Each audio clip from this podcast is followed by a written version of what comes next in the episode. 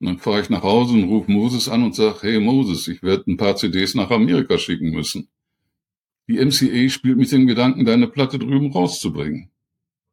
Und dann hörte ich eine verdammt lange Pause am anderen Ende. Und er sagte, du bist verrückt. Wir haben so viele Samples da drin, ich werde verklagt bis auf mein Lebensende. Das musst du verhindern.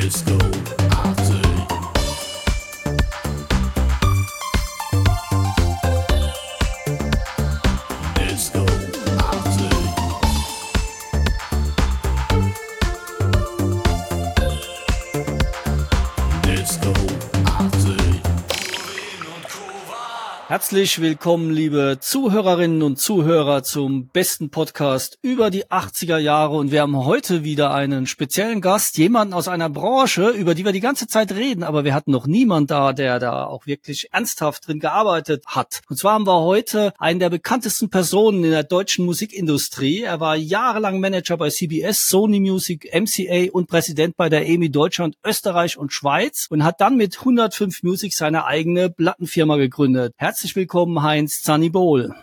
Vielen Dank. Hallo. Hallo, du weißt ja, wir fangen immer an, dass sich jeder mit seinen zwei Wahrheiten und einer Lüge über sich selbst vorstellt. Was hast du uns da preiszugeben?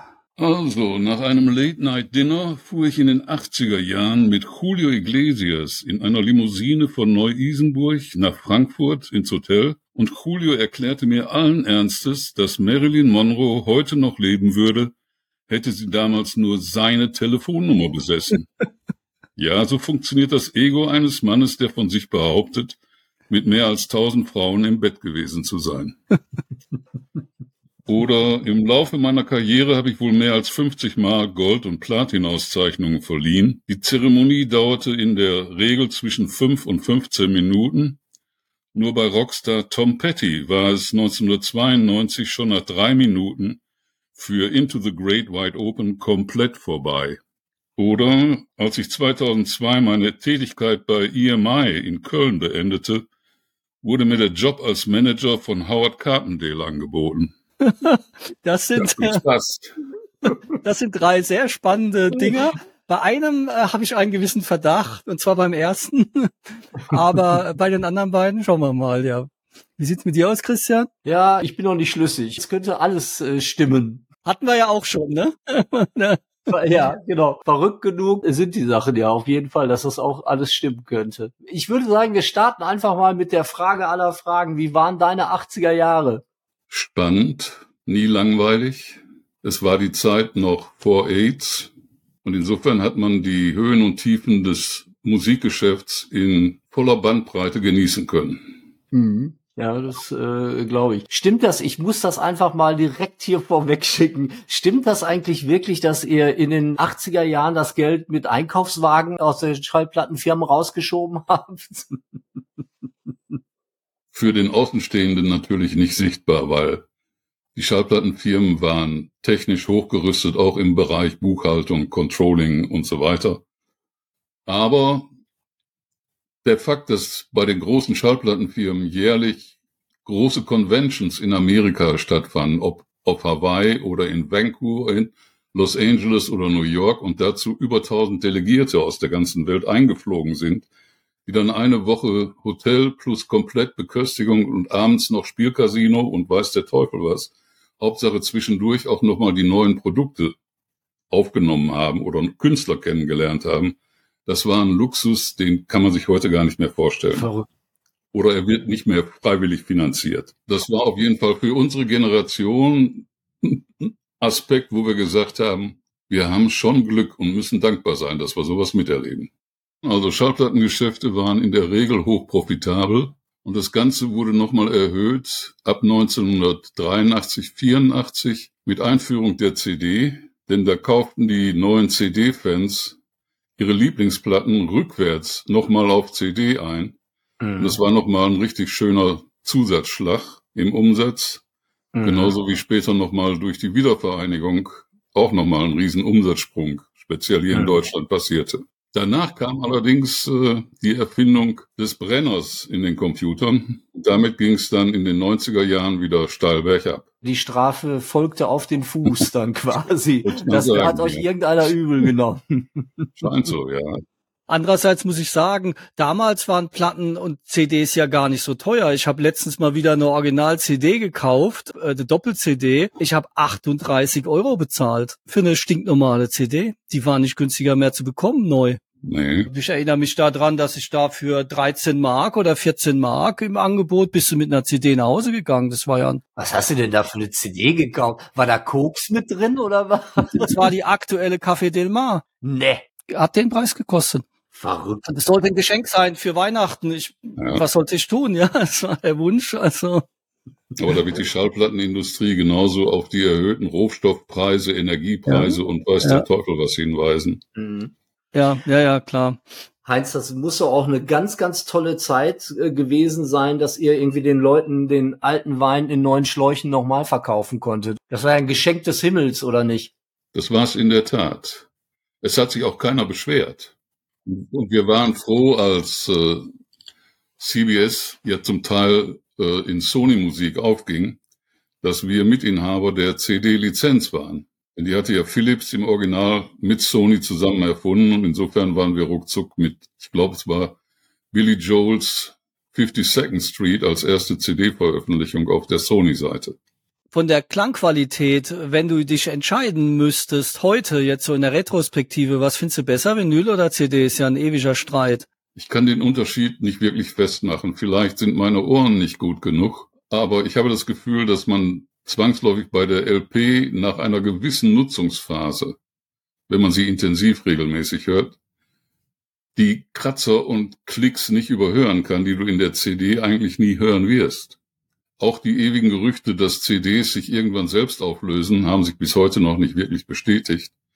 Genauso wenig wie das Comeback der Langspielplatte, die wird auf niedrigem Marktniveau überraschende Steigerungen manchmal haben, aber die sind immer noch verdammt niedrig und fallen nicht wirklich ins Gewicht. Diese Vinyl-Renaissance ist ja wirklich total gehypt worden und, und alle sagen, das ist jetzt die Rettung der Musikindustrie. Ja, Aber wir reden hier doch wirklich von ganz, ganz kleinen Marktanteilen, oder nicht? absolut. Ich meine, da kann man durchaus mal den Marktanteil verdoppeln, ohne im Markt wirklich Spuren deswegen zu hinterlassen. Also es ist und bleibt eine Liebhaberei. Und die Zeit der CD ist ja nur auch schon vorbei. Heutzutage wird nicht physisch konsumiert. Und da bin ich ganz froh, dass ich schon aus dem Geschäft raus bin, weil das war nicht mehr die Form von Musik und Tonträger, mit der ich arbeiten wollte. Das Geschäft hat sich binnen eines Jahrzehnts ja wirklich komplett verändert und äh, hat, glaube ich, auch sehr vielen Leuten sehr viel Flexibilität abverlangt. Einmal mit den neuen Medien, mit der CD und später das MP3-Geschäft. Das ist schon verrückte Zeit gewesen. Ne? Naja, die neue Generation Musikkonsument konsumiert halt anders. Die legt keinen Wert mehr drauf, wie wir quasi noch Nachkriegsgenerationen. Wenn du dir was kaufst, dann möchtest du es auch vor dir sehen, in die Hand nehmen können, ins Regal stellen können, immer wieder darauf zurückgreifen können. Uns fehlte damals die Fantasie, dass dies ganz ohne Tonträger gehen könnte. Aber das kam dann natürlich, und zwar mit großen Bauchschmerzen am Beginn der Entwicklung. Und siehst du jetzt auch so einen Trend, weil ich habe äh, Zugang zu mehreren jungen Menschen, dass die gar keinen Bock mehr haben, irgendwie ein Album zu kaufen? Oder ist das, ist das nur so meine subjektive Wahrnehmung? Die hören einzelne Songs, keiner lädt sich runter das ganze Album, weil es einfach nicht interessiert. So diese Musikliebhaberei ist irgendwie ein bisschen auf der Strecke geblieben. Hast du auch diesen Eindruck? Dein Gefühl ist vollkommen richtig, aber wir müssen uns zugestehen, als wir damals die LPs gekauft haben, hätten wir eigentlich auch gerne nur die drei oder vier uns bekannten Titel gehabt, mussten dann aber das ganze Album kaufen und haben uns dann an die anderen Titel gewöhnt und die auch plötzlich für gut befunden. Mhm. Nur die Kids Ja. heute sagen, ich will die drei Titel und mehr nicht. Schluss, mein Budget ist dann auch zu Ende. Und sie kriegen's. Und die Ressourcen waren ja auch begrenzt. Du hattest ja nur eine, eine begrenzte äh, Menge an Geld, mit denen du dann äh, dir Titel, sprich Tonträger, äh, kaufen konntest. Und heute hast du halt, wenn du ein Spotify-Abo hast, äh, Zugang zu Millionen Titeln. Und ich glaube nicht, dass das dazu geführt hat, dass die Leute mehr Musik oder lieber Musik hören. Es ist schwieriger geworden, auch natürlich für die Künstler, sich da irgendwie hervorzutun. Ne? Ja, manchmal sieht man ja vor lauter Bäumen dann nachher den Wald nicht mehr. Ja, deswegen sind wir ja auch nicht erfolgreich weil, weil die Leute einfach noch nicht eingesehen haben, dass, dass unsere Musik die beste ist. Absolut. Das ist manchmal schwierig. Aber ich wollte noch mal zurück. Ich glaube schon, dass die Leute mehr Musik hören als früher. Wenn du mal in der U-Bahn bist oder durch die Stadt läufst, hat jeder irgendwie Kopfhörer im Ohr ab einem gewissen Alter. Klar, die mögen auch Podcast hören, aber sie hören irgendwas. Das war ja früher, da musstest du ja Zeit nehmen, um Musik zu hören. Ja, äh, im Auto konntest du das noch machen beim Autofahren, aber das war's auch schon. Ja. Ja. Und dann mit dem Walkman hat sich ein bisschen geändert. Aber ich glaube, die Leute hören schon sehr, sehr viel mehr Musik, aber halt nicht mehr so ausgewählt wie wir. Ne? Du bist ja vom Fach. Glaubst du, dass die ganzen äh, Streaming-Geschichten oder das Spotify äh, ganz vorne weg, dass das die Rettung der Musikindustrie ist? Es hat in den letzten fünf bis sechs Jahren auf jeden Fall dazu geführt, dass die Musikindustrie aus dem tiefen Tal der Tränen wieder herausgekommen ist und seit fünf, sechs Jahren plötzlich wieder Gewinne schreibt, wie in der Zeit vor 2000. Und das ist ja für die, die jetzt noch dabei sind, eine erfreuliche Entwicklung. Wobei man muss einschränkend sagen, ich habe gerade gelesen, dass bei den Major Companies in der Vergangenheit die Topseller für bis zu 15 Prozent des Umsatzes in der Firma zuständig waren. Dadurch, dass jetzt heute immer mehr Leute immer verschiedene Künstler kaufen und, von da, und davon immer nur ein, zwei Titel, wenn es geht, ist der Anteil der Top-Künstler runtergegangen auf mittlerweile fünf Prozent im Gesamtumsatz Mhm. der Schallplattenfirmen. Also verteilt es sich mehr und der Katalog gewinnt ungewollt wieder an Bedeutung, weil Kids entdecken auch ILO plötzlich neu. Für die ist das ein ganz neuer Act. Den kannten Mhm. die ja gar nicht. Das ist halt wirklich eine massive Veränderung, ne? Ja. Also wer jetzt tiefe Kataloge hat, der ist als Schallplattenfirma oder Label ganz weit vorne dabei. Ist das auch wirklich der Grund, warum so verrückte Zahlen aufgerufen werden für irgendwelche Backkataloge von, von Bruce Springsteen oder von wem auch immer? Klar, das sind Spekulationsobjekte. Als bei den Aktien nicht mehr genug Musik im Markt war, hat man plötzlich Aktienderivate erfunden und die auch nochmal verkauft an die Kunden. Und so ist es jetzt im Musikbereich auch. Wobei die Künstler haben wahrscheinlich ein ambivalentes Gefühl. Die kriegen ihr Geld ja auf jeden Fall. Sie kriegen es nur im Originalfall später ausgezahlt. Jetzt kommt jemand und sagt, hör zu, ich zahle dir morgen deinen Umsatz für die nächsten zehn Jahre schon. Und überleg dir, was du damit machen kannst. Du kannst deine Schulden abbauen, du kannst das Geld an deine Kinder vererben und musst nicht in Versprechen auf eventuelle Lizenzen weitergeben. Mhm. Du kannst Mhm. deine Scheidung nachträglich finanzieren. Das sind alles Sachen, die irgendein Überzeugungsfaktor sind. Wo du das gerade sagst, das bringt mich auf eine fantastische Idee. Ich muss auch unbedingt mal meinen Backkatalog äh, verkaufen, um meine Scheidung zu finanzieren. Das ist eine sehr gute Idee. Ja, Ja, guck mal nach, wie viele Platten du hast. ja ich habe gerade schon schon einige Alben veröffentlicht und äh, jetzt muss ich nur noch jemanden finden, der bereit ist, mir dafür Geld zu geben. Hm. Ja, ich habe gerade mitbekommen, dass die Titelseite von Tim und Struppi in Amerika aus 1942 jetzt im Februar in Paris für 2,2 bis 3,2 Millionen Euro versteigert werden soll. Da habe ich auch gedacht, Mhm. verdammt, ich hätte auch noch ein paar Fotos von meiner Frau mit ihren Hunden. Aber irgendwie ist die Welt ungerecht. Verrückt, verrückt, verrückt, verrückt. Wann hast du denn angefangen in der Plattenindustrie? Also ich bin im Dezember 1977 nach dem Wirtschaftsstudium Mhm. bei CBS Schallplatten in Frankfurt eingestiegen. Und zwar aufgrund einer Jobanzeige in der Frankfurter Allgemeinen, in der es hieß, Pressepromoter für langlebige Jugendprodukte gesucht. War die Alternative als Diplomkaufmann im Personalwesen, du wirst entweder Assistent des Personalleiters oder des Geschäftsführers, was eine ziemlich trockene Angelegenheit ist. Und dann siehst du so eine Anzeige, hast selber eine halbwegs musikalische Vergangenheit, hast in Beatbands gespielt und möchtest gerne mit dem Metier enger verbunden sein, obwohl du weißt, dass du kein Profimusiker bist und es auch nie werden wirst. Da war es schon interessant, auf die Anzeige zu antworten. Und nach zwei Testgesprächen bekam ich das Angebot mit der Frage verbunden, haben Sie Ihre Zahnbürste mit, dann könnten Sie morgen schon anfangen. Überraschend Ja zu sagen. Und dann im Dezember 77 hatte ich meine Wohnung aufgeräumt und abgegeben, die Freunde und Kollegen informiert und bin dann nach Frankfurt gezogen und habe den Job übernommen, um dann in einem Großraumbüro mit drei Schreibtischen zu hören, dass die beiden vorhandenen Produktmanager mir anboten, such dir irgendeinen Schreibtisch aus. Wir haben nämlich schon gekündigt und du kannst dich hinsetzen, wo du willst. Wir sind Ende des Monats weg. und damit war ich dann quasi der neueste, aber auch gleichzeitig der älteste Produktmanager im Haus. So kann es manchmal gehen. Bist du nach Frankfurt gezogen dann? Du kommst ja ursprünglich aus Gelsenkirchen, wie wir gerade schon im Vorfeld festgestellt haben. Und du bist dann von Gelsenkirchen nach Frankfurt gezogen. Das musste auch ein Kulturschock gewesen sein, oder nicht? Der Kulturschock ereilte mich auf Hälfte der Strecke, als plötzlich BFBS nicht mehr im Autoradio zu empfangen war.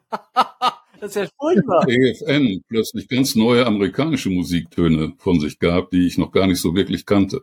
Aber da hat man sich dran gewöhnt und es war für den Job nicht gerade hinderlich, plötzlich Gruppen wie Journey oder Ario Speedwagon und andere näher kennenzulernen, weil wir waren ja hier im Kohlenpott eigentlich mit englischer Musik gut verseucht worden. Sind das so deine Roots auch? Ist das, ist das so die Richtung, aus der du kommst? Klar, ich habe angefangen mit, ich schätze mal 13, 14, intensiv nach englischer Beatmusik damals im Radio zu suchen. Wurde dann fündig bei Radio Luxemburg im Abendprogramm mhm. ab 6 Uhr, wo es dann erst ein holländisches beatorientiertes Musikprogramm gab und dann das englischsprachige Radio Luxemburg. Danach kamen die Piratensender in der Nordsee, die uns hervorragend tagesaktuell mit der englischen Musik verseuchten. Sonntags mittags immer wieder die BFBS Top 20 auf dem Tonband mitgeschnitten und so wächst du langsam an die Musik heran. Und wenn du dann Glück hast und sagen kannst, okay, ich habe einen Diplomkaufmann und ich bin halbwegs ein Musikfachmann im Laufe der Jahre geworden, dann kann es sein, dass eine Firma wie CBS sagt, verdammt, auf dich haben wir gewartet. Eine Frage nochmal zu den Piratensendern. Gab es auch deutsche Piratensender oder meinst du jetzt die britischen Piratensender britischen. in der Nordsee? Radio Veronica, mhm. Radio London, ja. Caroline, ja. Mhm. natürlich. Aber ich bin jetzt ehrlich gesagt ein bisschen erschrocken, ne, weil das äh, auch jetzt so mein Bild ein bisschen zerstört, weil wir hier auch schon unfairerweise, muss ich sagen, schon oft über äh, Major-Labels und über Menschen, die dort arbeiten. Ja, ich weiß nicht, wir, war, wir waren doch ne, unfair ein bisschen an der einen oder anderen Stelle. Und jetzt kommst du und sagst, dass du auch wirklich Musik gemocht hast, bevor du da angefangen hast schon und aus der kaufmännischen äh, Richtung kommst und somit ja auch wirklich qualifiziert warst, weil wir sind immer davon ausgegangen, dass da nur Leute sitzen, die alle keinen Bock auf Musik haben und eigentlich auch keine Ahnung haben und genau deswegen in einer Schallplattenfirma anfangen zu arbeiten. Also die Fälle gab es mit Sicherheit auch. Manche davon waren vielleicht auch überstrahlend und haben so das gesamte Image ein bisschen zerstört. Andere haben zusätzliches Glück gehabt, so wie der Kollege Thomas Stein, der für Bertelsmann jahrelang Geschäftsführer mhm. war und der über die Bertelsmann-Verbindung dann auch zufälligerweise in die RTL-Musiksendung regelmäßig als Gast oder Fachmann reingeholt wurde und damit bundesweite Popularität plötzlich genoss. Dagegen kann ich nur sagen, mhm. eigentlich war es immer die vornehmste Art der Schallplattengeschäftsführer, sich zurückzuhalten, sich innerhalb der Branche zu bewegen und gar nicht erst zu versuchen, außerhalb ein großes Profil sich selbst anzueignen, weil, let's face it, die Leute interessiert der Star, nicht der Macher dahinter. Und das muss man einfach irgendwann akzeptieren. Und wie war das dann für dich, als dann die 80er kamen? Wenn du, du hast ja dann schon jetzt eher gesagt, dein Geschmack ist eher so in den 60ern, 70ern orientiert gewesen. Jetzt kamen die 80er, das war ja schon musikalisch eine ziemliche Revolution, ne? Sehr viel Elektronik, sehr viel poppiger noch. Wie hast du das wahrgenommen? Hast du gedacht, mir egal oder fandest du es auch gut? Oder ja, wie war das so für dich? Ich sag dir ein anderes Beispiel. Als ich anfing, war Carlos Santana für mich der größte Gitarrist auf der Welt.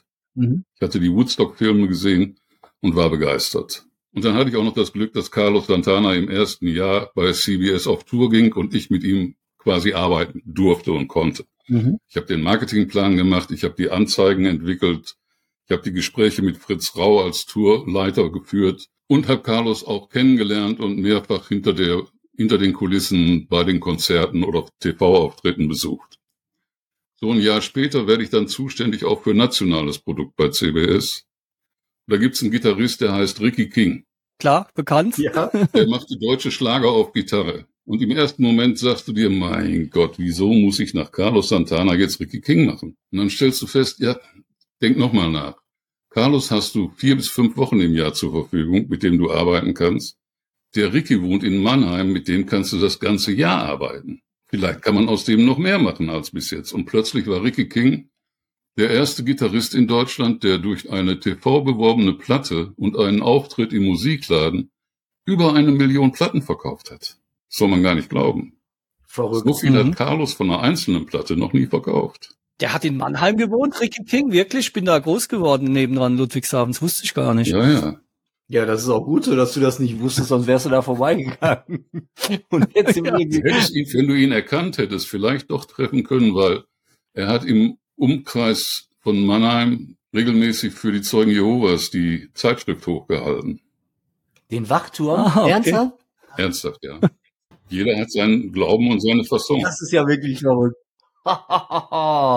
Wir hatten in unserem letzten Podcast einen Gast, einen Filmemacher aus der Schweiz, der eine Dokumentation über Conny Plank gedreht hat. Und da hatten wir den äh, Kollegen äh, Tim Renner. Und äh, da äh, habe ich gesagt, der wurde da gefragt, also nach seiner Expertise. Und dann äh, habe ich äh, unverschämterweise gesagt, warum habt ihr nicht irgendjemanden gefragt, der was von Musik versteht? Und äh, das, es gab schon auch wirklich viele Leute in Schallplattenfirmen, die viel dummes Zeug gemacht haben, oder nicht? Absolut. Es ist natürlich auch die Gefahr, in der damaligen Zeit hast du neue Leute gebraucht und hast eingestellt, wer dir am nächsten an deine Idealvorstellung kam. Heutzutage gibt's eine Popakademie in Mannheim, zufälligerweise wieder Mannheim. Mhm. Da werden junge Leute schon vorgebildet und ausgebildet und die Industrie hat einen direkten Draht zur Popakademie und kann da Mhm. quasi schon Leute aus dem dritten Lehrjahr übernehmen und risikolos ins eigene System einbinden. Da hat sich eine Menge geändert im Laufe der Jahre. Aber es kamen natürlich auch immer wieder ehemalige Geschäftsführer von Kreidler, Mopeds oder anderen Industriebereichen rübergewechselt in die Musikindustrie. Die waren durchaus gute Manager und konnten auch Geld verdienen für die Firma. Aber sie wussten nicht wirklich, wovon sie sprachen, wenn sie sich mit einem Künstler unterhielten. Trotzdem muss ich sagen, auch vor denen Hut ab, die haben ihren Job gemacht, haben die Firma und die Mitarbeiter über Jahre in die richtige Richtung gelenkt. Vielleicht auch nur, weil sie wiederum gute Leute unter sich gefunden haben, die im Detail mit Musik was anfangen konnten. Und es gab irgendwann mal so der Spruch unter den Bands, dass wenn du zu einem Major kommen willst, dann musst du selbst die Putzfrau gut finden dort. War das teilweise so oder hast du einfach, wenn du jetzt äh, verantwortlich warst, sagen können, das ist jetzt der Act und den will ich haben und dann hat bei dir auch groß keiner reingeredet, weil man auf deine Expertise vertraut hat? Also gut, es gibt ja verschiedene Fachabteilungen in der Musikfirma. Ich bin jetzt eingestiegen im Marketingbereich als Produktmanager. Ich konnte in den Anfangsjahren gar nicht selber aussuchen, welchen Act ich haben wollte. Dafür gibt's die A&A-Abteilung, das ist die Produktabteilung. Da sitzen auch wieder vornehmlich Spezialisten, die sich in der Musikszene bestens auskennen, die auch Studioerfahrung und Studiokontakte haben und wissen, welche Bands sind denn irgendwo im Anfangsstadium im Studio und wo sollte man mal die Nase reinhängen, um die passenden oder die richtigen Lottotreffer rauszuholen.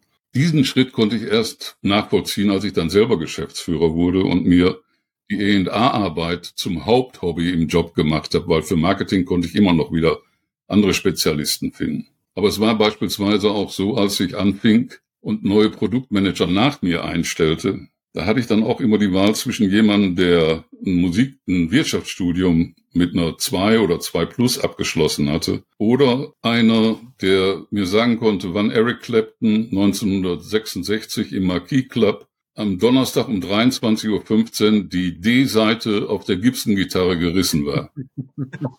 Wen habe ich genommen?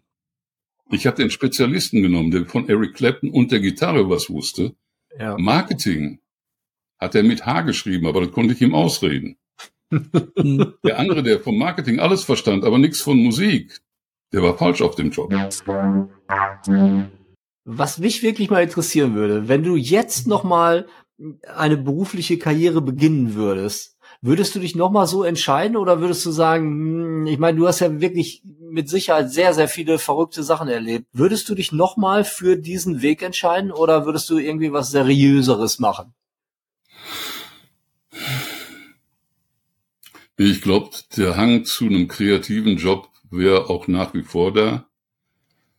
Ob der wirklich jetzt in der Musikindustrie, die sich ja um 360 Grad verändert hat inhaltlich, bei der Schallplattenseite oder bei der Labelseite liegen würde oder ob ich nicht lieber in die Verlagsseite gegangen wäre, weil da ist man fast genauso nah am Künstler dran und kann genauso Künstler entdecken, ohne sich um die Vermarktung zu große Sorgen machen zu müssen. Mhm. Das überlässt man dann wiederum Spezialisten. Bei Promotion heißt heute auch was ganz anderes als vor noch 20, 30 Jahren. Also da gab es Spezialisten in jeder großen Stadt, die mit den Radiostationen Kontakt hielten und unsere Produkte angeboten haben oder die Musikredakteure zu Konzerten eingeladen haben oder zu Interviews eingeladen haben. Funktioniert heute ganz anders. Es läuft alles online. Auch die Bemusterung selbst wird ja nicht mehr mit physischen Schallplatten gemacht, sondern mhm. du kriegst eine Adresse und kannst dich einwählen, kannst da reinhören und dann entscheiden, ob du das Musikstück haben willst für deine Sendung oder nicht. Alles anders mhm. geworden. Vieles anders geworden, ja. nicht alles ist besser geworden. Ich glaube, das ist ein Fazit daraus. Du hast ja irgendwann auch noch mal den Schritt in die Selbstständigkeit gewagt mit 105. Ist das richtig soweit? Und hast dich ja wirklich dann auch von einer stark künstlerischen Seite da genähert, dem Geschäft. Richtig. Was hat dich da bewogen? Hattest du die Suppe auf oder wolltest du irgendwie was künstlerisch wertvolleres beitragen, diesem äh, unsäglichen Markt? Ja gut, ist eine verrückte Geschichte. Als ich bei der EMI aufgehört habe, da hatte ich eigentlich die Nase vom Geschäft voll und wollte raus und habe gedacht, vielleicht kann ich auch Bücher schreiben, vielleicht soll ich es erstmal ausprobieren. Und dann nach ein paar Wochen meldete sich plötzlich der damals neue Geschäftsführer von Sony Musik in Berlin, der mich auch kannte und sagte, sag mal, kann ja nicht sein, dass du nichts mehr machen willst mit deiner Erfahrung. Lass uns mal zu einem Mittagessen treffen in Hamburg. Dann haben wir uns getroffen und er machte mir den Vorschlag, dass Sony Musik und ich ein gemeinsames Joint Venture Label gründen, wobei Sony Musik die gesamte Finanzierung übernimmt und ich mir noch einen Partner suche mit ähnlichem Erfahrungsbereich und wir unser Know-how einbringen und gemeinsam dieses Joint Venture mit der Zielrichtung Musik für Erwachsene zu realisieren, weil das entsprach zu dem Zeitpunkt auch unserem eigenen Alter. Und ich wollte nicht mehr in die Diskos rein und nach neuen Talenten suchen, sondern Musik für Erwachsene. Und dann kamen mir Künstler oder Künstlerinnen über den Weg wie Annette Louisanne, Stefan Gwildis, Ina Müller, die alle dann plötzlich zu Riesenverkäufern wurden. Und Ina Müller ist ja heute noch extrem aktiv mhm. und erfolgreich. Ich habe sie gerade vor 14 Tagen in Lübeck in einem ausverkauften Saal in der Muck gesehen und war fasziniert, wie ihr Programm auch musikalisch so stark verprofessionalisiert wurde, dass das schon fast amerikanische Verhältnisse mittlerweile sind. Und einen guten Joke hatte sie auch wieder neu dabei. Ich kann gar nicht verstehen, wie man beim Biathlon Zweiter wird. Die haben doch Gewehre. aber da habt ihr ja wirklich ein paar richtige, ich will jetzt gar nicht sagen Glücksgriffe, weil äh, du sagst ja, das ist ja eigentlich auch genau das, wonach ihr gesucht habt. Ihr, ihr wolltet ja. äh, anspruchsvolle deutschsprachige äh, Musik äh, am Markt platzieren, was ja zu dem Zeitpunkt alles andere als normal war. Und ich muss äh, tatsächlich sagen, und ich sage das nicht, weil du heute Gast bist, also äh, das Spiel ist äh, eins der besten deutschen Songs, die jemals geschrieben wurden. Wirklich interessant. Aber auf der anderen Seite warst du ja ein bisschen auch auf der sicheren Seite, weil Sony praktisch dann in das, ins Risiko gegangen ist mit der Nummer, ne? Absolut. Es ließ sich viel leichter spielen mit fremdem Geld. Das kann ich nicht beurteilen. Ich habe noch nie welches bekommen. Aber Gott sei Dank hat es auch funktioniert, sonst hätte Sony jedes Jahr die Reißleine ziehen können. Wir haben es dann von 2003 bis 2014, also nochmal elf Jahre am Stück durchgezogen. Ja. Und zwar immer erfolgreich genug, dass der Sony-Controller nicht sagen konnte, komm, wir machen die Klitsche wieder dicht. Sondern das hat wirklich Spaß gemacht. Bis dass wir dann gesagt haben, auch altersbedingt, nee, wir wollen jetzt keine Verlängerung mehr. Lass uns mal gemeinsam beschließen, dass wir das Label jetzt an Sony übergeben. Und dann sollen die damit weitermachen. Ja, du bist ja wie die Jungfrau zum Kind gekommen, weil ei- eigentlich wolltest du komplett raus aus dem, aus dem Business Absolut. schon zu dem Zeitpunkt? Okay. Du- hast vorhin gemeint, du wolltest dann vielleicht Bücher schreiben. Hast du denn inzwischen ein Buch geschrieben? Da hatten wir vorhin schon mal so einen Anknüpfungspunkt. Ich habe tatsächlich ein Buch geschrieben, die eigene Biografie quasi mit den Erfahrungen aus dem Musikgeschäft. Das habe ich mit Seite 105 dann irgendwann in die Schublade gesperrt und eingeschlossen, weil ich gemerkt habe, am Beispiel von Siggi Loch, ich weiß nicht, ob ihr den kennt, den ehemaligen Europapräsident von Warner Musik, der vorher auch Warner Deutschland geleitet hat, der hat ein fantastisches Buch geschrieben über seine Zeit in der Musikindustrie. Und da hatte ich dann nach zwei Jahren, nachdem ich gesehen habe, dass der Interviews im Stern, im Spiegel hatte, dass der Signierstunden und alles gegeben hat, habe ich dann mal bei Media Control nachgefragt, sag mal, was hat er denn eigentlich davon verkauft? Und die erschreckende Antwort war 772 Stück. Nein. Nein. Da habe ich mir gesagt, dann lasse ich es lieber im Schreibtisch liegen, als mir hinterher so eine Zahl anzuhören. Weil es kommt wieder durch, die Leute wollen den Künstler selbst, die wollen nicht wissen, wer dahinter rumtanzt. Der kann gesichtslos bleiben. Disco Artig. Jetzt muss ich auch noch mal ein bisschen dissen. Ich habe das hier gelesen. Kennst du das? Auf den Trümmern tanzen? Ja, das, das ist das Buch von Tim Renner. Ja, ja. Ich, ha- ich habe das unter der Prämisse gelesen, dass ich irgendwas erfahre, was ich noch nicht weiß.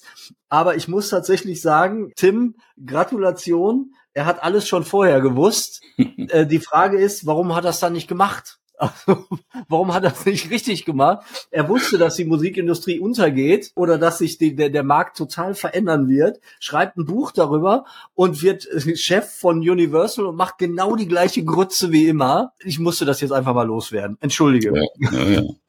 Na, Tim ist ein hochintelligenter Typ. Ich schätze ihn auch als Kollege. Fand aber auch, dass er teilweise mit seinen Überlegungen zu früh dann den Markt konfrontiert hat. Als der gerufen hat, die CD geht unter, da sind einige Händler auf der Einzelhandelsschiene, sind wirklich nervös geworden und hatten plötzlich Mhm. berufliche Sorgen, wenn der Chef von Universal sowas erzählt. Und hat die Restindustrie nervös gemacht nach dem Motto, mein Gott, wie werden denn jetzt die Händler reagieren, wenn wir mit unseren Zahlenvorgaben kommen? Da hätte er manchmal geschickter Ja. handeln können, aber die Richtung, die er damals durchdacht hat, war schon richtig. Das muss ich anerkennen. Er hat schon wirklich sehr, sehr früh erkannt, was man Ja. auch an dem Buch sieht, dass es eine massive Veränderung in der Musikindustrie geben wird. Ich war zu der Zeit tatsächlich auch im Außendienst tätig und habe Tonträger da draußen verkauft und habe wirklich da an der Front miterlebt, wie es den Bach runterging. Das war schon wirklich massiv. Der physische Handel hat erschreckende Zeiten dadurch gemacht. In der Tat. Ich glaube, du hast mal mit Hans zusammengearbeitet. Ja, Ne? ja, ja. Connected ist ja dann äh, leider auch den Bach runtergegangen und war äh, wirklich ein äh, toller Chef. Der hat mich morgens immer angerufen und hat gesagt, äh, Purwin, wenn du CDs verkaufen willst, dann ist das Erste, was du morgens machen musst, aufstehen. Du musst da draußen rumfahren.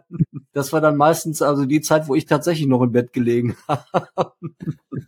Aber an, an dem ganz großen Rad äh, habe ich da nicht drehen können. Aber da bin ich jetzt auch nicht so böse drum. Nee, musste nicht sein. Es hat natürlich Vorteile, mal Chef zu spielen oder die Rolle zu übernehmen, aber ich sag dir, als ich die EMI beispielsweise übernommen habe, musste ich die von 640 Mitarbeitern in Deutschland, Österreich und Schweiz auf 300 runterfahren. Das macht keinen Spaß. Und da Mhm. schläfst du nächtelang nicht. Und dann sitzt ein Mitarbeiter vor dir im Büro, zeigt dir das Bild seiner Tochter und sagt, ja, bis gestern wusste die nicht, dass ihr Vater mal die Kündigung kriegt. Das reißt dich auseinander, da musst du mit durch, ne? Krass. Insofern ist ein Teil des Gehaltes wirklich auch Schmerzensgeld, das darf man einfach nicht vergessen. Zu deinen EBI-Zeiten, das ist äh, interessiert mich jetzt ganz persönlich mal. Äh, Hattest du denn auch Kontakt zu den Herren von unserer Lieblingselektronikband äh, Kraftwerk? Ja, Ralf hat mich mehrfach besucht, Okay. weil der ja die Fäden zusammengehalten hat und sozusagen das Erbe verwaltet hat. Mhm. Insofern war ich ganz froh, dass ich ihn kennengelernt habe. Ich musste allerdings auch feststellen, dass es im internationalen Bereich unheimlich viele Kraftwerk-Fans gibt, wo ich mich dann gewundert habe, dass die von Musik im Grunde genommen nichts verstanden haben, aber Kraftwerk so ähnlich wie David Bowie als schillerndes irgendetwas im Musikbereich fanden, wo man sich als Intellektueller durchaus hinten dran stellen kann, um sich selbst nach vorne zu bringen. Insofern war ich stolz, dass ich mit Kraftwerk einen direkten Draht hatte und feststellen konnte, die Jungs sind down to earth, mit denen kann man reden und was man vereinbart, wird auch gehalten. Ich hatte noch einen anderen Künstler, der sich mit Kraftwerk jahrelang im Rechtsstreit befand. Das war Moses P., der irgendwas von Kraftwerk mal gesampelt hatte. Und den hatte ich einmal selber geschockt, als ich für MCA auf einer Convention in Amerika war und wir auch unsere lokalen Signings vorstellen mussten, hatte ich auch Rödelheim Hartheim Projekt vorgestellt und es gab einen australischen A&R-Chef bei MCA, der fand das sensationell, was die Jungs gemacht haben. Weil musikalisch, rhythmisch, technisch brillant. Und dann fahre ich nach Hause und rufe Moses an und sage, hey Moses, ich werde ein paar CDs nach Amerika schicken müssen. Die MCA spielt mit dem Gedanken, deine Platte drüben rauszubringen. Mhm. Und dann hörte ich eine verdammt lange Pause am anderen Ende. Und er sagte, du bist verrückt. Wir haben so viel Samples da drin, ich werde verklagt bis auf mein Lebensende. Das musst du verhindern. Ja, und dafür sind ja die Herren von Kraftwerk auch bekannt gewesen, dass sie solche Sachen nicht geduldet haben. Ne? Ja, Oder da, ja, konsequent waren. Ja, ja. Finde ich, finde ich aber auch mhm. okay. Finde ich auch okay, ja, weil viele von den Sachen, die da passiert sind, wenn ich die Möglichkeit gehabt hätte, das zu verhindern, an deren Stelle hätte ich es auch getan. Wie ist die ganze Sache denn eigentlich ausgegangen damit mit, mit Moses? Musste der bezahlen? Ich glaube, sie haben nachher einen Kompromiss gefunden. Er musste was zahlen, aber nicht die Ursprungshöhe, sondern man hat sich darauf geeinigt, was nützen jetzt die nächsten zehn Jahre noch Prozesse, wo keiner was von hat, dann lass uns ja. lieber irgendwo treffen. Okay. Ja, das ist ja so ein Gentleman Agreement ist da glaube ich auch das äh, Beste, was, was man machen kann. Was ich nochmal äh, fragen wollte, ist, du machst ja mit unserem gemeinsamen Bekannten und Freund äh, Hans Seelenmeier auch eine Bühnengeschichte. Kannst du dazu mal ganz kurz was sagen? Was, was erwartet die Leute da? Was passiert da? Was macht ihr da? Also es wird eine Veranstaltung im Vorlesebereich. Es wird keine Stand-up-Comedy werden, sondern wir, ich werde meine Geschichte vorlesen, vortragen, wie ich als Ruhrgebietsjunge eigentlich ohne Vorprägung in irgendeiner Art plötzlich auf den Stuhl des Chefsessels bei der Musikindustrie kam. Bis hin zu dem Satz, den ich irgendwann auf der Popcom morgens um neun, halb zehn einer Reporterin sagte, die mich viel zu früh am Morgen danach fragte, Herr Zanniwohl, Sie sind jetzt lange schon Geschäftsführer bei der Musikindustrie. Wie ist es denn eigentlich? Und aus mir rauspolterte, die Wahrheit ist, eigentlich ein scheiß Job, aber besser als wirklich zu arbeiten.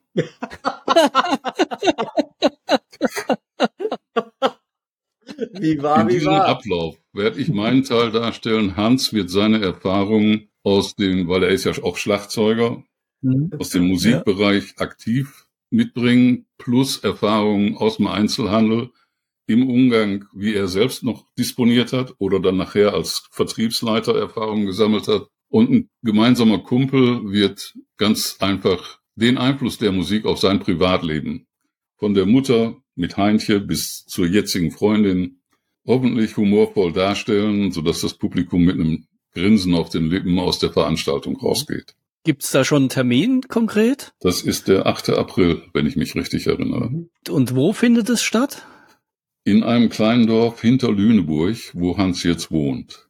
Ah, okay, gut, dann kennen wir den Auftrittsort. Ja. Da wird wahrscheinlich auch die erste Live-Aufnahme von unserem Podcast ich geben. Ich habe davon gehört, ja. Das findet ihr dann in den Shownotes, wo das äh, stattfinden wird. Ja. Was machst du denn sonst so? Sitzt du jetzt zu Hause, genießt deinen Ruhestand und sitzt vor so einem alten äh, Transrotor Schallplattenspieler und spielst äh, alte Beat-Schallplatten ab? Nein. Tue ich auch ab und zu, aber ja. im letzten Jahr meiner beruflichen Tätigkeit bei 105 Music kam plötzlich Frank Laufenberg. Ich weiß nicht, ob der Name ja, bei euch was ja. sagt. Ja, klar. Der kam und hatte seinen Job altersbedingt beim Südwestfunk verloren als Moderator. Mhm. Und hunderte Fans hatten ihn angemeldet und gesagt, ja, Herr Laufenberg, wo können wir Sie denn in Zukunft hören, um Gottes Willen? Kann doch nicht Ihr Ende sein. Und dann hat er sich entschieden, ein Internetradio zu gründen. Noch in der ursprünglichen, aber leider irrigen Annahme, man könnte im Internetradio auch irgendwann Geld verdienen. Auf jeden Fall hat er mich damals kontaktiert und ich hatte eine heimliche Liebe fürs Radio schon von Kindestagen an. Und als er mich fragte, ob ich nicht Lust hätte, Teil des Programms selber zu gestalten, habe ich ja gesagt. Und jetzt bin ich im zehnten Jahr bei Pop Stop Radio und wir werden noch bis Oktober diesen Jahres unsere Sendungen machen und werden dann zum 100-jährigen Jubiläum des Radios in Deutschland und zum zehnjährigen Jubiläum von Popstop als nicht kommerzielles Internetradio dann unsere Sendungen einstellen. Weil wir haben zehn Jahre lang die Sendungen selbst produziert, mit allen Kosten, die verbunden sind, die wir selbst finanziert haben. Du findest im Internet einfach keine wirklichen Werbepartner. Du findest nicht im Autoradio statt. Damit hast du kein großes Publikum. Insofern war es die irrige Annahme ursprünglich, man könnte da wirklich Geld mit verdienen. Wir sind froh, dass es einen Förderkreis gibt, der die GEMA-Kosten trägt, weil die müssen mhm. ja auch gezahlt werden für die ja. Künstler. Und dann war uns das nach zehn Jahren genug. Der Frank, der ist jetzt über 80. Ich bin jetzt über 70. Es gibt noch genug Bücher, die ich lesen will und ein paar Schallplatten möchte ich ab und zu auch noch hören. Du solltest aber auch über diese Sache mit deinem eigenen Buch nochmal nachdenken. Also ich glaube, es gibt da sehr, sehr viele Geschichten, die die Leute da draußen hochamüsant finden würden und auch hochinteressant finden würden. Ja, wollen wir mal gucken, wie sich das Leben so anfühlt, wenn ich keine Radiosendungen mehr mache, weil damit bin ich zwei, drei Tage die Woche zurzeit beschäftigt. Vielleicht lässt sich der Raum anders füllen. Aber ich sehe da auch eine gute Chance für dich im Erotikbereich. Du hast echt eine sexy Radiostimme. Vielleicht denkst du da einfach nochmal drüber nach. Ja. ja, das stimmt. Ich wurde gestern schon darauf angesprochen, ob ich nicht Vorlesungen in Kitas machen könnte. ja, stimmt. Ja, Man munkelt ja bis heute, dass der damalige Chef eines Vertriebs äh, aus Hannover in mehreren Erotikfilmen mitgespielt und auch mehrere Erotikfilme synchronisiert hat. Vielleicht solltest du dich da einfach mal kurz äh, schließen. Du weißt bestimmt, von wem wir sprechen. Ja, ich werde ihn mal anrufen. Er hat sich ja dann hinterher auch nochmal mit Theresa zusammengetan, ne? Das ist eigentlich eine, eine gute Überleitung, wenn wir hier schon so wild spekulieren, dass wir zu unseren Lügen und Wahrheiten kommen, die wir auflösen wollen. Ich versuche nochmal mich daran zu erinnern. Zum einen äh, hat Julio Iglesias war der Auffassung, wenn Marilyn Monroe seine Telefonnummer gehabt hätte, dann wäre sie noch am Leben, zumindest damals, als er es gesagt hat. Dann hast du das Angebot gehabt, Manager von Howard Carpendale zu werden. Ja. Und wie immer, eine Sache habe ich wie immer vergessen. Zum Petty Goldverleihung. Ah ja, Minuten. genau, war nach drei Minuten vorbei. Also ich bin mir sicher, dass Julio Iglesias das gesagt hat ähm, und davon auch überzeugt war. Ja. Und ich glaube, dass man dir tatsächlich das Angebot gemacht hat, Manager von Howard Carpendale zu werden. Was meinst du, Christian? Ähm, also ich glaube auch, dass beide Sachen stimmen. Folgedessen würde dann die, die Geschichte mit Tom Petty nicht stimmen. Also es ist genau umgekehrt. Es war nicht Howard Carpendale, sondern es war Sarah Brightman, die mir angeboten worden ist. Oh. Okay. Die ich aber abgelehnt habe, weil sie war damals ja noch international erfolgreich und ich wollte nach der Industriezeit nicht noch mehr im Flieger sitzen und unterwegs sein, sondern mhm. langsam zur Ruhe kommen. Bei Tom also Petty ich mal meine Telefonnummer geben. Also ich, ich wäre jetzt bereit für den Job. Okay, okay. Bei Tom Petty verhielt es sich so, wir hatten uns um halb acht in der Sporthalle in Hamburg mit seinem Management Aha. verabredet für die Goldverleihung. Meine Leute waren da, das Management war da. Der Einzige, der nicht da war, war Tom. Er war auch noch nicht um Viertel vor acht da, um zehn vor acht nicht, um fünf vor acht nicht. Alle wurden nervös. Um drei Minuten vor acht kam der reingeschneit, aus dem Taxi gesprungen und entschuldigte sich kurz. Er wäre im Atlantic Hotel an der Bar von George Harrison aufgehalten worden, um noch Produktionstermine für die Traveling Wilburys abzustimmen. Mhm. Und er hätte nicht früher wegkommen können. Dann habe ich nur gesagt, doesn't matter, let's do it quick. Hab ihm die goldene überreicht. Er brauchte nur noch Thank you sagen, keine Gegenrede halten, Fotos machen und ab auf die Bühne. Er war Punkt 8 auf der Bühne. Das war so die schnellste Goldverleihung, die ich je erlebt habe. Sehr schön. Cool. Ist aber auch eine gute Ausrede gewesen, finde ich. Absolut. Und ich habe mich gewundert. Ich habe später ein Buch gekauft von dem Klaus Vormann. Der hat ein Buch geschrieben. Warum spielst du nicht auf dem weißen Piano, John? Bezogen auf John Lennon. Mhm. Und das Buch fängt damit an, ich komme nach Hause, komischerweise war mein Telefonanrufbeantworter 30 Mal belegt und immer war es George Harrison, der aus dem Atlantic Hotel in Hamburg angerufen hatte. Und da habe ich gedacht, mein Gott, die Welt ist klein. Bei mir hat er Tom Perry zurückgehalten und da ist er auf dem Telefon Anrufbeantworter. Und es muss derselbe Tag gewesen sein. Ja, wahrscheinlich haben sie nur bei Udo Lindenberg vorbeigeschaut. Könnte durchaus sein, ja. Und äh, mit Julio Iglesias, der war also wirklich der Auffassung, dass das so aber, war. Aber tot ernst. Er kriegte so einen kleinen melancholischen Anfall, legte seine rechte Hand auf mein linkes Knie und sagte allen Ernstes, Einzel, believe me. If Marilyn Monroe would have had my telephone number, she would still be alive, for sure. Er hätte sie sehr glücklich gemacht, davon bin ich überzeugt. Absolut. Ja, aber nur temporär, ne? Also ich meine, wer tausend Frauen hatte. Ja, er musste ja viel Tournee machen, ja. Wenn du noch auf dem Chefthron sitzen würdest, fällt dir spontan irgendeine Band ein, die du jetzt vom Fleck weg teilen würdest oder versuchen würdest, auf deine Seite zu ziehen? Ich würde, wenn es ginge, nochmal Split wieder zusammenbringen. Nein! Weil Split fand ich eine der großartigsten deutschen Bands, die es überhaupt gab und die sich wunderbar emanzipiert hatten nach dem Absprung von Nina Hagen.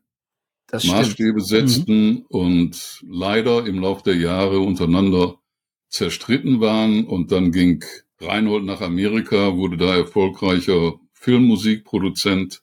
Mitteregger machte seine eigene Karriere solo weiter. Manne Präker ist dann im Lauf der Jahre verstorben, also es wird diese Reunion einfach nicht mehr geben, ist schade. Jetzt, wo du das sagst, das ist wirklich sehr, sehr schade, weil speziell hier dieses äh, Herzlichen Glückwunsch-Album, das, das, da sind so coole Sachen drauf. Absolut. Ich hatte so subjektiv den Eindruck, dass das ein bisschen untergegangen ist damals, also weil, weil die Leute ein bisschen was anderes äh, erwartet haben. Stimmt, das sind tolle Musiker gewesen. Absolut. Es war ja noch zu Zeiten oder anfangs der neuen deutschen Welle. Und sie waren ja nicht der typische Mittelklasse neue deutsche Welle-Akt, sondern sie waren ja eine Rockband, die zufälligerweise zu dem Zeitpunkt ihren Durchbruch hatte.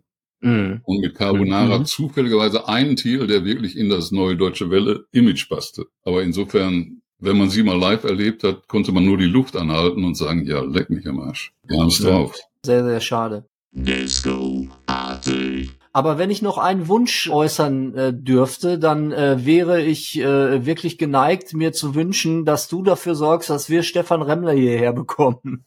Stefan Remmler. Ich hörte, du hast ein persönliches äh, Verhältnis oder du kennst ihn auf jeden Fall, ne? Das stimmt, ja. Ich kann die bitte gerne weiterleiten. Ob er darauf reagiert, kann ich euch nicht zusagen. Mhm, das wäre. Weil er ist mittlerweile ja auch etwas älter geworden Ja. und da muss man abwarten, ob er Zeit und Lust hat. Einer der tollsten deutschen Musiker überhaupt. Absolut. Und. Absolut. wir vermissen ihn, weil er, weil er auch so vielseitig ist. Also ich glaube, Stefan Remmler kann alles machen. Könnte auch eine coole Technoplatte machen, wenn er das wollte, glaube ich. Absolut. Und diesen Minimalismus, den die damals produzierten, da muss man erstmal den Mut zu haben. Mhm. Und Und können. dann kann, kann doch ein Welthit werden, ne? Ja. Also ich, ich Ja. habe letztens noch mal diese Ja. Dokumentation gesehen über Trio und es hat ja auch tatsächlich internationalen Anklang gefunden. Irgendwie finde ich, dass es viel zu wenig deutsche Künstler gibt, die auch international anerkannt werden oder anerkannt sind, obwohl sie Deutsch singen. Weil ich glaube schon, dass es ganz, ganz viele Sachen auch jenseits von Rammstein gibt, die auch über den Teich funktionieren würden. Ja, man muss da allerdings berücksichtigen, dass es traditionell einfach ein Übergewicht der englischen und amerikanischen Acts in Europa gab, auf das die Medienlandschaft auch immer wieder gewartet hat mit den Neuerscheinungen. Und du musstest als deutschsprachiger oder deutsch produzierender Act wirklich Türen erstmal einrennen, um dann neben den internationalen doch noch Gehör zu finden. Ich kann mich erinnern, dass ich mit einem Musikchefredakteur beim NDR Gespräche führte, wo der mir erklärte, ich kann Deutsch nicht spielen, da hören die Leute auf den Text und fahren gegen den Baum. Wenn man sonst Scheiß hört, da muss man schon Geduld haben. Ne? Ja, also das ist wirklich das Dümmste, was ich seit langem gehört habe. Ja. Aber wenn ich noch einen internationalen Tipp geben darf, wen ich gerne nach vorne bringen würde, da gibt's eine Band aus Amerika, die heißt Greta van Fleet. Ich weiß nicht, ob ihr schon mal was davon gehört habt. Nein. Nee. Mhm. Das ist Led Zeppelin 2022. Muss man sich mal anhören. Black Smoke Rising heißt der bekannteste Titel. Okay. Gut. Wir machen ja immer auch eine Spotify-Playlist zu jeder Folge, da packen wir die mit rein. Da Okay. können unsere geneigte Hörerschaft kann da mal reinhören. Da Ja. packen wir In den auch. Julio rein. Ja, gerne. In Englisch, Spanisch oder Deutsch? Ja, das weiß ich nicht. Der hat bestimmt irgendwann auch mal ein Lied über Marilyn gemacht. Kann ich mich nicht dran erinnern. Ich habe immer nur im Kopf, wenn ein Schiff vorüberfährt. Ah, das ist auch schlimm. Ah, fiese Nummer. Ich glaube, wir sind auch schon so ziemlich am Ende, ne? Mit unserer Ja, Geschichte. ich glaube auch. Heinz, es war uns ein festes vielen, vielen Dank, dass wir, dass wir dich strapazieren durften. Jederzeit. Und wir sehen uns wahrscheinlich dann bei Hans irgendwann. Auf jeden Fall. Auf jeden Fall sehen wir uns da. Ich freue mich. Genau. Ja, vielen Dank, Ja. sage ich. Danke auch. So und passend zu der spannenden Musikauswahl, die nicht so viel mit Synthpop und 80s zu tun hat, haben wir auch einen Song ausgewählt, der damals auf dem Purvin und Kova Album 3 Vegas erschienen ist, auf dem wir all das gemacht haben, was nicht so recht zu uns passt und trotzdem ganz cool ist. Deswegen hat er jetzt den Song Brazilian Cut.